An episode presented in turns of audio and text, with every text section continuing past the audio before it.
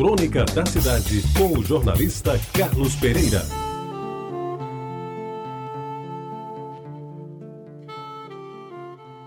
Amigos ouvintes da Rádio Tabajara, o equipamento era o mais singelo possível e o local em que era instalado também.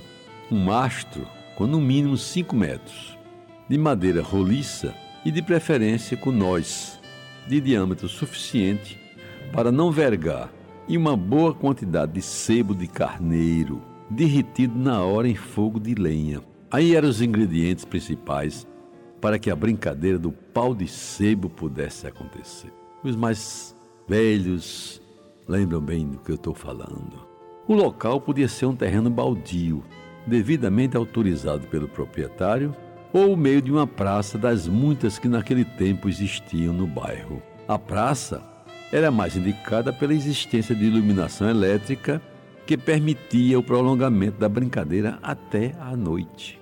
Além disso, tinha árvores que davam sombra aos assistentes durante o dia e até alguns toscos bancos onde os pais se sentavam com seus filhos para ver aquele espetáculo tão comum no Jaguaribe dos anos 50 do século passado. Amigos ouvintes, o macho bem encebado numa tarefa que era executada com esmero, normalmente por mulheres, se punha de pé graças à ação dos marmanjos, que tinham cuidado de fincar-lhe bem na base construída, com a ajuda, eu lembro bem, do mestre pedreiro Valdemar, sempre solicitado nessas ocasiões.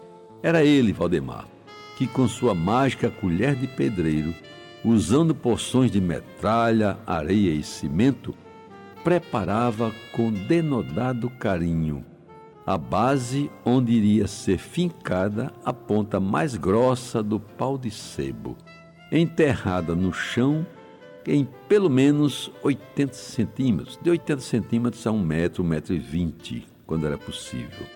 E essa operação era feita com esmero e responsabilidade, a fim de evitar acidentes que viessem a empanar o brilho da festa. O prêmio, ora, o prêmio era colocado no envelope lacrado no topo do pau e não era divulgado com antecedência.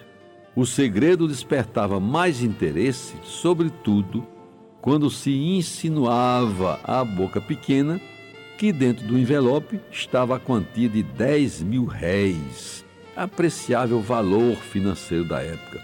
Devia equivaler hoje a, a uns 50 reais, mais ou menos por aí. Era muito dinheiro e a competição virava uma genuína disputa entre adolescentes com idade entre 10 e 16 anos, que, aliás, era a grande maioria do bairro. Vivíamos, por assim dizer, a era dourada da adolescência. Até parece que todos tinham menos de 20 anos. E os que já passavam dos 30 já eram considerados velhos, para quem, como eu, andava aí pelos 11 anos e já vai muito tempo. A disputa com regras rígidas, previamente definidas e rigorosamente cumpridas, era presenciada por centenas de pessoas que se postavam nos arredores e formavam as torcidas, muito desorganizadas por sinal.